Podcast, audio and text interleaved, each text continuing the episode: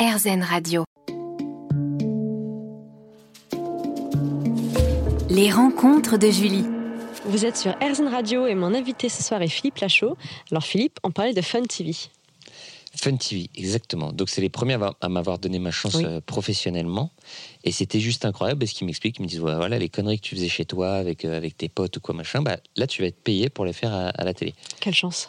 Quelle chance. Après, payé pas ouf non plus. C'est-à-dire que je devais toucher, je crois que c'était euh, 200 euros par mois ou 300 euros par mois, Ah oui. mais je m'en foutais totalement. C'est-à-dire que un moi, pied dedans. Ouais, moi c'était l'idée, c'était d'avoir un pied dedans. L'argent, je m'en foutais complètement. Même j'aurais payé pour le faire, pour Bien te dire. sûr. Donc, euh, et il me donnait, donc j'animais une petite émission le week-end, Mhm. qui s'appelait Total Fun. Et à l'intérieur de ça, je pouvais y mettre tout ce que je voulais. Donc moi, je tournais la semaine euh, sans être payé, hein, des sketchs, des trucs avec mes copains, tout ça, machin.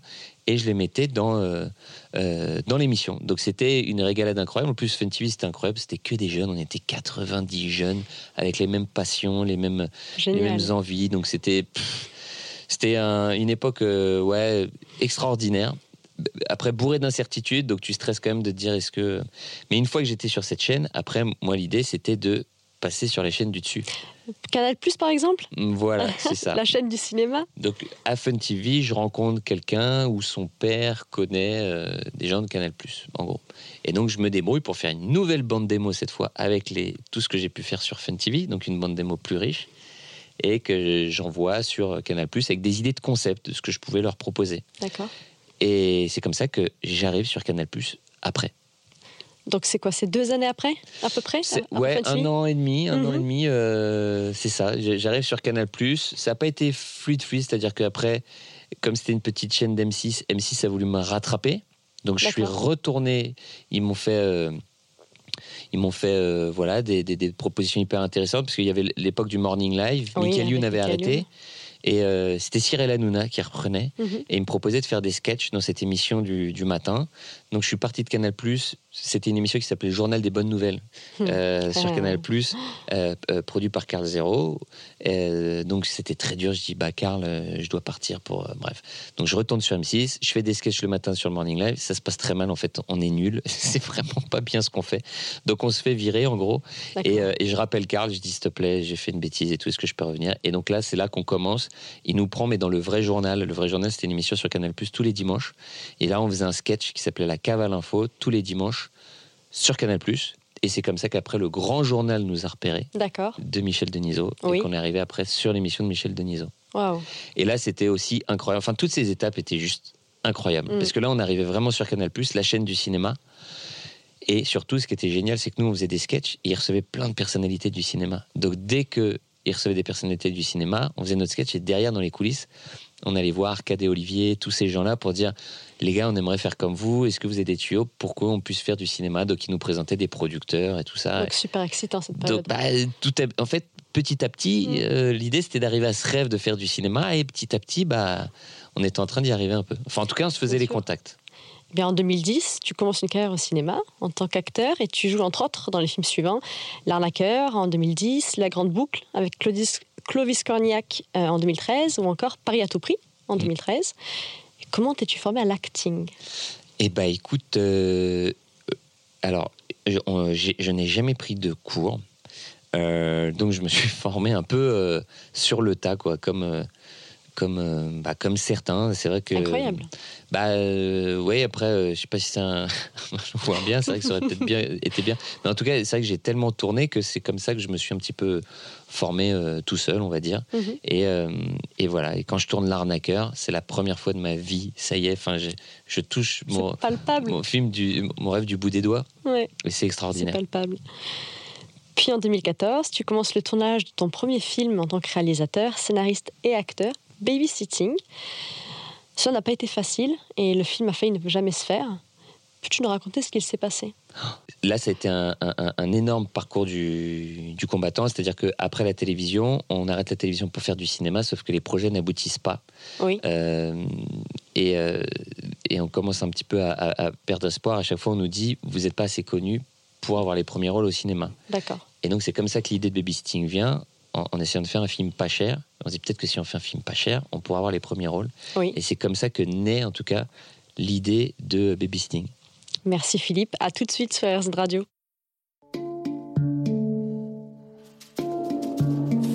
Les rencontres de Julie.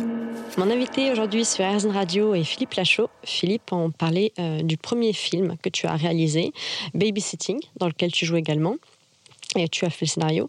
Donc tu nous parlais de cette aventure. Euh, Peux-tu nous faire un, un bref résumé euh, du film en lui-même, mais également de la situation dans laquelle tu étais euh, avant de pouvoir concrètement le faire? Alors, je suis à un tournant de ma vie, c'est-à-dire que je n'ai plus d'argent, parce que la télévision s'est arrêtée un- il y a un petit moment, les projets ciné ne, dé- ne, ne se font pas, donc je suis à un virage où soit je reprends entre guillemets un métier normal, plus classique on va dire, Oui. pas artistique, parce que j'ai j'ai plus d'argent, je peux plus payer mon appartement, plus rien. Soit le projet Baby Sting qu'on écrit depuis euh, plusieurs mois avec les garçons, c'est le seul truc qu'on a en main, se fait. Je fais comme mes cassettes VHS, j'envoie le scénario à toute la France. C'est-à-dire qu'il n'y a pas un producteur ciné, je pense, qui a pas reçu le film Baby Sting. Sauf que le problème, c'est que j'avais pas forcément tous les contacts non plus. Donc je faisais un truc de dingue, c'est-à-dire que j'allais sur Internet et je voyais si, par exemple, un- le nom, par exemple, si un Romain Legrand, je me rappelle à l'époque travaillait à Pâté, Mhm. ben, j'allais écrire romain.legrand.poité.com, puis r.legrand. Et j'envoyais 20 mails par personne, par société. En fait, donc j'ai dû envoyer, je sais pas, peut-être, euh, ouais, je sais pas, 300, 400, 500 mails. Et à chaque fois, les mails me revenaient quand c'était pas bon. Oui. Mais quand ça me revenait pas, je me dis, ah, j'ai l'adresse du gars. Et donc j'envoie Ah, mon scén- génieux bah, j'avais pas le choix. Donc, vraiment, le mec en galère. Et c'est comme ça que j'envoie mon scénario partout, partout. Donc certains me répondaient pour me dire que ça les intéressait pas, Oui. même la majorité, tous quasiment. D'autres me répondaient pas du tout. Et un, un jour, me répond. Mais lui, c'est parce que j'avais eu le contact un peu différemment. C'était un petit producteur de cinéma qui s'appelait Mark Fishman. Et c'est le seul à me répondre de façon euh, un peu enthousiaste, en train de me dire J'ai lu ton truc, euh, ça me plaît, euh, on va le faire. Et donc, euh, c'est comme ça que ça s'est fait. D'accord. Il a accroché. euh, ça a été très long, parce que même après les financements, ça a été très dur à avoir les financements. Pareil, personne voulait du film, Mhm. aucun distributeur. Et le seul distributeur à avoir accepté, c'était Universal à l'époque. D'accord. Et c'est comme ça que le film s'est fait. En fait, c'était un, c'était un enchaînement de miracles. hein. parce que même à un moment, il disait bah, on n'arrive tellement pas à avoir les financements pour le film qu'on va essayer de changer le casting. Prendre des... Donc tu réalises. Donc moi, j'aurais réalisé. Mais c'était pas moi dans le premier rôle. Donc on avait demandé à plusieurs acteurs. Ils ont tous dit non. Donc euh, comme ils ont tous dit non, ils ont dit bon, bah, du coup, on va quand même essayer avec toi. Et donc c'est comme ça que le film se fait. En fait, c'est un miracle. Ça fait penser au film super-héros malgré lui, ça. Ah, mais c'est. Ce peu inspiré.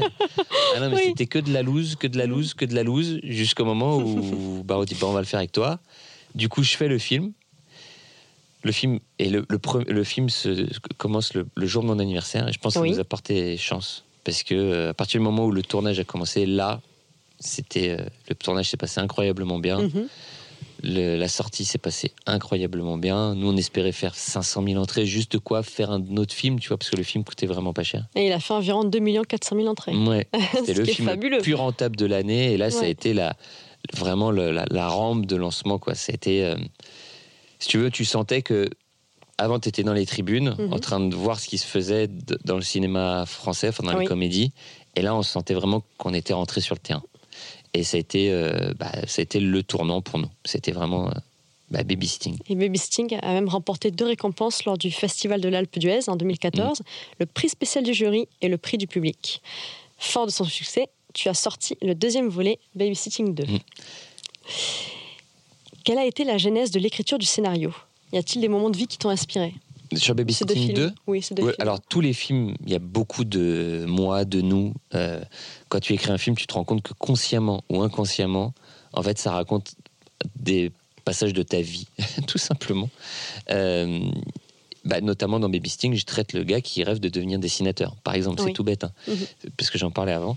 Et là, Babysitting 2, euh, non, l'idée c'était de, de faire une comédie différente du premier, mais avec quand même les codes qui ont plu euh, euh, aux gens qui ont aimé Babysitting. Donc ça a commencé, euh, ça a commencé comme ça. Très très très bien. Et euh, ensuite, ton film Alibi.com a fait 3 600 000 entrées, encore un succès.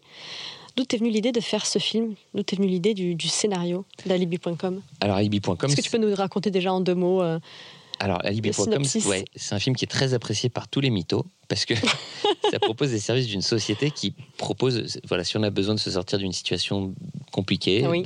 je sais pas, quelqu'un qui veut tromper son partenaire, quelqu'un qui veut sécher un dîner avec les beaux-parents très ennuyeux, et ben il passe par une société d'alibi qui lui fournit des alibis pour fort. échapper à ces situations très, très, très, très compliquées. Et on finit euh, le résumé juste après une petite pause sur RZN Radio.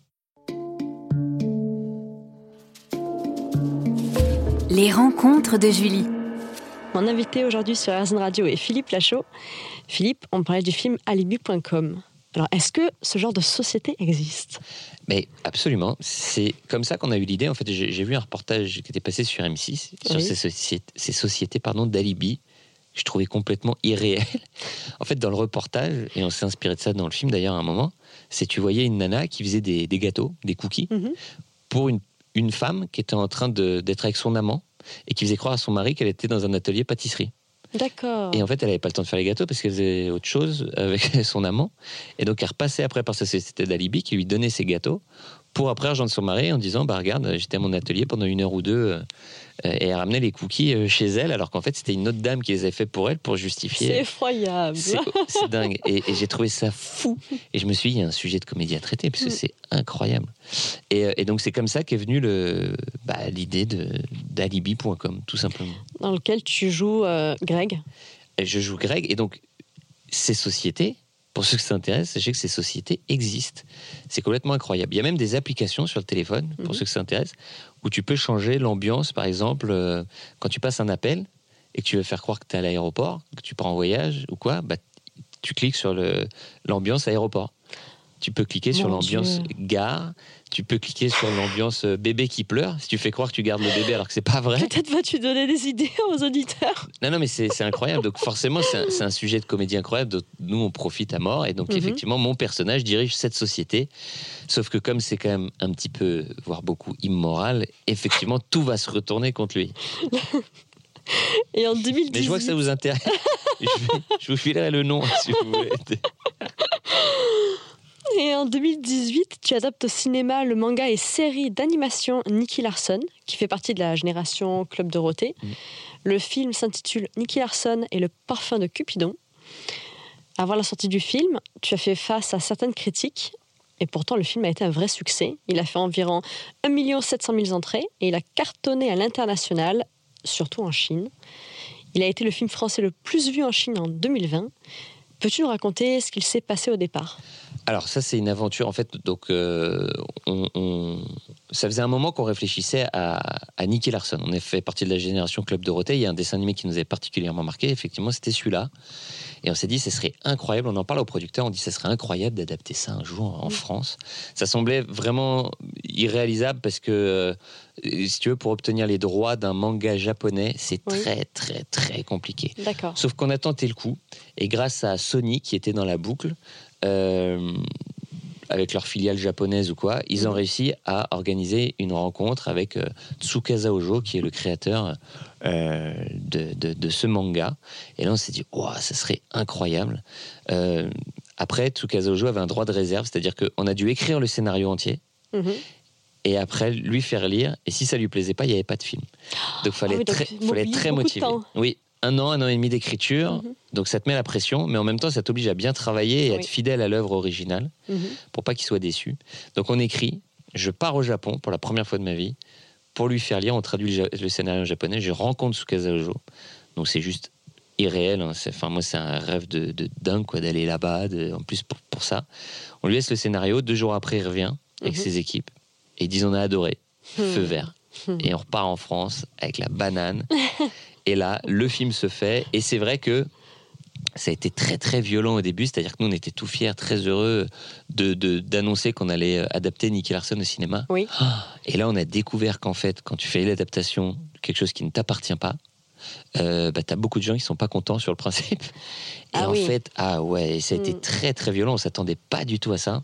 Et beaucoup de gens nous condamnaient à l'avance en disant vous saurez pas faire, les Français savent pas réaliser des mangas, c'est nul. Parce que c'est vrai que tous les mangas qui avaient été réalisés avant ça euh, avaient beaucoup déçu. Et en fait, on a beaucoup trinqué de ça. D'accord.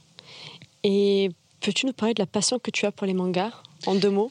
Bah, Moi, je fais partie de cette génération. Donc, la, la- la- Comme Dorothée, je pense que toute ma génération a eu les mêmes passions parce qu'on a grandi avec ces mangas. C'est la- l'arrivée des dessins animés japonais, Dragon Ball Z, Nicky Larson, euh, les Cat Size, Olivier Tom, tout ça. Et donc, euh, euh, nous, on s'est éclaté à faire ce film. Et, et ce qui, s'est passé après la sortie, c'est que les gens ont senti que ça transpirait quand même la sincérité Ah oui. ce film. Et donc tous ces avis qui étaient négatifs se sont transformés en quelque chose, en, en une espèce de, de boule d'amour. On était surpris et dans le bon sens de se dire bon bah ils, ont reconnu qu'on avait fait le film pour les bonnes raisons. Et finalement, les gens ont été emballés et demandent un second volet. On en parle juste après une petite coupure sur la zone radio.